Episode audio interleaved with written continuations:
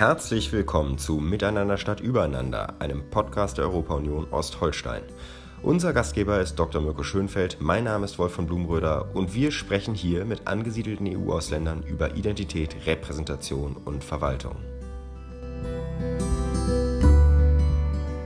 Herzlich willkommen bei Miteinander statt Übereinander. Heute spreche ich mit Herrn Markus Färber.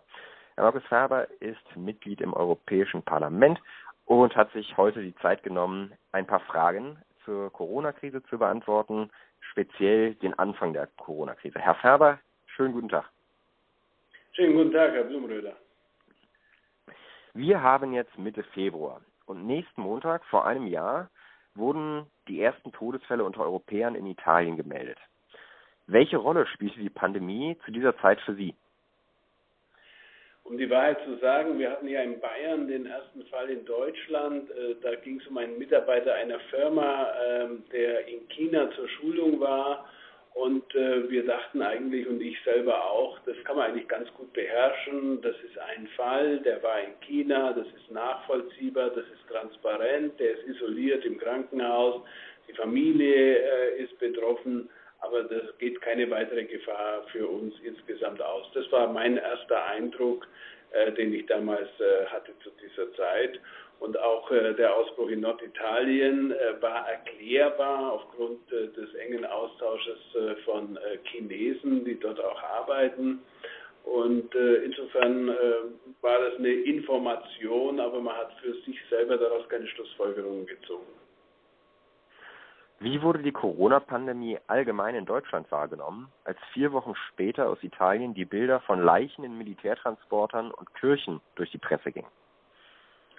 Ich denke, dass insbesondere die Entwicklung in der Lombardei, in Norditalien, auch äh, in Deutschland das Bewusstsein geschärft hat, äh, dass wir es damit etwas zu tun haben, was nicht regional sich beschränken lässt und was mittlerweile in Europa angekommen ist. Und diese furchtbaren Bilder, ähm, haben natürlich schon ausgelöst, dass da eine größere Bedrohung ist, als man das äh, vielleicht ein äh, paar Jahre vorher mit Ebola äh, wahrgenommen hat, wo, es doch von der Wahrnehmung her alles weit, weit weg war und keine Relevanz für einen selbst hatte. Und gerade diese Bilder haben ja sehr erschreckend den Menschen gezeigt, was passieren kann und haben auch sehr disziplinierend gewirkt. Ich habe aus meinem Umfeld da wirklich äh, immer wieder gehört, wir wollen nicht diese Verhältnisse haben, äh, wie, sie, wie wir sie in Italien, aus Italien im Fernsehen gesehen haben. Wie stand man in der Zeit Italien und den Italienern gegenüber? Also zunächst mal war man natürlich erschüttert, weil jeder weiß ja äh, nicht nur, was das an menschlichen Schicksalen bedeutet, sondern äh, was es auch ökonomisch für Italien bedeutet. Lombardei ist das pulsierende Herz äh, Italiens und wenn es hier zum ökonomischen Stillstand kommt, dann ist das ganze Land äh, faktisch stillgelegt. Und natürlich, äh, ich komme aus Bayern, äh, für uns ist Mailand näher als Frankfurt. Äh, von der Entfernung her äh, intensive Beziehungen, äh, nicht nur freundschaftlicher Art, auch ökonomischer Art. Und insofern hat man natürlich schon gespürt, das ist jetzt nicht mehr irgendwo auf der Welt, sondern das ist direkt neben uns vor unserer Haustüre und kann uns genauso treffen. Und das hat schon zum deutlichen Wahrnehmungswechsel auch geführt. Welche Rolle spielt die Europäische Union in dieser frühen Phase, bewusst und unbewusst? Ja, wie so oft äh, war natürlich jeder der Meinung, er ist sich selbst der Nächste und kann seine Probleme selber lösen. Wir haben ja damals erlebt, dass auch Grenzen äh, zugemacht wurden, Lieferketten unterbrochen wurden, ganz massiv. Äh, das hat die Realwirtschaft äh, furchtbar hart getroffen. Auf der anderen Seite muss ich zugeben, ich war selber noch äh, in der Faschingswoche in, in Spanien privat unterwegs. Ich war die Woche danach noch dienstlich äh, in, in Ungarn und in der Tschechischen Republik. Ähm, und irgendwie hat man gedacht, ja, es wird schon nicht alles so schlimm sein, weil es hat ja alles noch funktioniert, Luftverkehr. Und dann kamen doch diese Bilder.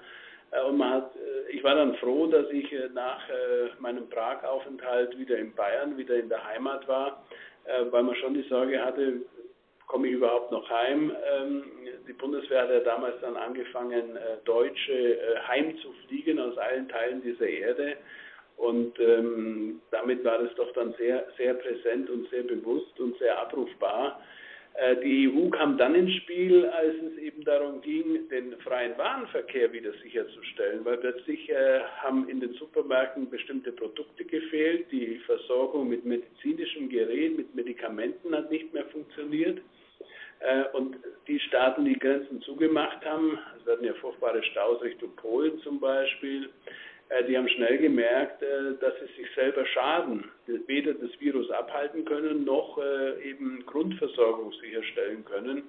Und eines meiner ersten Dinge als Europaabgeordneter war dann auch dafür zu sorgen, ich bin im Verkehrsausschuss, dass wir diese grünen Korridore schaffen, damit der Warentransport funktioniert, insbesondere für medizinische Güter. Die italienische Regierung beschwerte sich zu Beginn der Pandemie über mangelnde Solidarität. Anfang März wurde von der Bundesregierung ein Verbot verhängt, welches den Export von Schutzkleidung und medizinischer Ausrüstung betraf. Wie bewerten Sie diesen Schritt heute? Ja, um es ganz deutlich zu sagen, das war eine dieser Panikreaktionen. Es waren ja nicht nur die Deutschen, die so ein Exportverbot verhängt haben, das waren eine Reihe von Mitgliedstaaten. Keiner hatte irgendwie große Lagerhaltung betrieben. Das bisschen, was man hatte, hat man im Februar noch als große europäische Solidaritätskundgebung nach China äh, geschickt mit dem Flugzeug, sodass wir, was Schutzausrüstung betraf, äh, wirklich äh, in ganz Europa schlecht ausgestattet waren.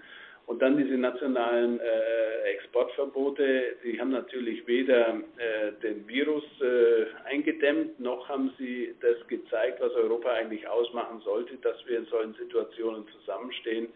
Ähm, ich denke, das war einer der ganz großen Fehler äh, der politischen Entscheidungsträger in Deutschland. Es wurde dann danach ja auch korrigiert. Man hat dann auch ähm, schwer Erkrankte aus Italien in deutsche Krankenhäuser gebracht, um, um diese Scharte auch wieder auszuwetzen. Aber es hat stimmungsmäßig äh, schon dazu beigetragen, dass ähm, Deutschland als unsolidarisch äh, in äh, Italien, aber auch in anderen Teilen Europas wahrgenommen wurde. Wurde das bei der deutschen Bevölkerung genauso wahrgenommen? Ja, zunächst äh, gab es Zustimmung, jawohl. Wenn etwas knapp ist, dann müssen wir das, was knapp ist, bei uns behalten. Und man hat sehr schnell gemerkt, dass äh, auch in der Wahrnehmung der Menschen, dass es äh, nicht ausreichend ist, äh, sich abzuschotten, weil äh, der Nachschub hat ja auch nicht funktioniert. Und beim Nachschub war man plötzlich auch wieder auf Italien angewiesen, weil ähm, Export aus äh, China äh, über den Suezkanal ja im Mittelmeer ankommt und nicht am Hamburger Hafen, um es mal ganz deutlich zu sagen. Und plötzlich war man aus Lieferungen aus Italien angewiesen und da hat man schnell gemerkt, und das haben die Menschen auch gespürt, hoppala, äh, so einfach ist die Welt nicht. Äh, Grenzschließungen und Exportverbote machen da keinen Sinn. Und darum ähm, ist auch da die Stimmung schnell geschwappt und äh, man hat sich ja dann auch als Gesellschaft sehr solidarisch gezeigt, bis hin zu den großen Hilfspaketen, die wir jetzt auf europäischer Ebene geschnürt haben. Das hat alles mit dieser Wahrnehmung äh, Anfang März zu tun. Gerade Anfang März haben italienische Politiker verstärkt bei der deutschen Bevölkerung direkt für Eurobonds geworben. Neben den sozialen Medien wie Twitter oder Facebook gab zum Beispiel der italienische Premierminister Conte ein Primetime-Interview im ARD. In der Frankfurter Allgemeinen Zeitung richteten sich italienische Politiker in einer ganzseitigen Anzeige direkt an die lieben deutschen Freunde. Warum wählten Sie Ihrer Meinung nach diesen ungewöhnlichen Kommunikationsweg? Das ist eine spannende Frage, die Sie wahrscheinlich die fragen müssen, die diesen Weg gewählt haben. Äh, für mich war viel interessanter, äh, diese Botschaft, weil ähm, die Stimmungslage bei uns war ja die, ja, wir sind solidarisch, wir sind auch bereit, Geld zu geben, aber da gibt es direkte, möglich, direktere Möglichkeiten als den Weg über, über äh, Eurobonds, also gemeinsame Verschuldung.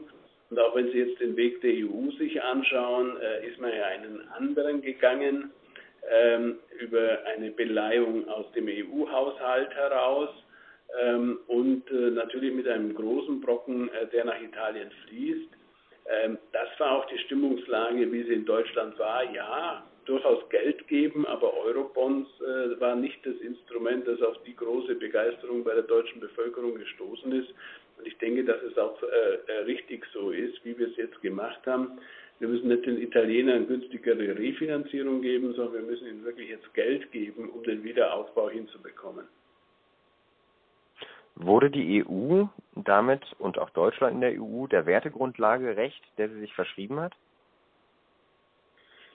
Wenn Sie es langfristig betrachten, ja. Also was wir jetzt auf die Beine gestellt haben mit dem Next Generation EU, mit dem Recovery and Resilience Facility, ähm, da werden wir diesem Auftrag mehr als gerecht. Äh, wenn Sie die Diskussion damals nehmen, äh, insbesondere mit den Grenzschließungen, mit dieser Entsolidarisierung, jeder behält das bisschen, was er hat, lieber für sich selber, als dass er dem anderen hilft, äh, sicherlich nicht. Aber wie gesagt, die deutsche Politik hat ja sehr schnell gelernt. Wir haben aus Italien, später auch aus Frankreich, aus der Tschechischen Republik, äh, auch aus Belgien später, also überall geholfen, Schwersterkrankte in unseren freien Kapazitäten zu versorgen, um zu einer Entlastung beizutragen. Oder nehmen Sie jetzt äh, das Militärintensiv, äh, die Militärintensivstation, die wir nach Portugal geschickt haben. Also Deutschland hat schon versucht, aus den Fehlern des März zu lernen und die zu kompensieren. Würden Sie sagen, dass die Europäische Union insgesamt an dieser Anfangsphase und den Fehlern gewachsen ist? Oder wurde auch langfristig dann der Nationalismus bestärkt? Also ich glaube, der Nationalismus ist nicht gestärkt worden. Da hat uns jetzt diese, diese Probleme bei der Impfstoffbeschaffung mehr geschadet auf europäischer Ebene, wenn ich das ganz deutlich sagen darf.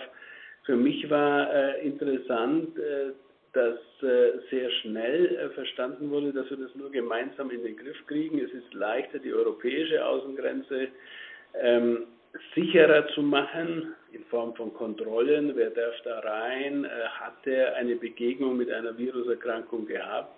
als dass wir es innerhalb der EU äh, in den Griff bekommen. Und so ist ja die Lage heute noch.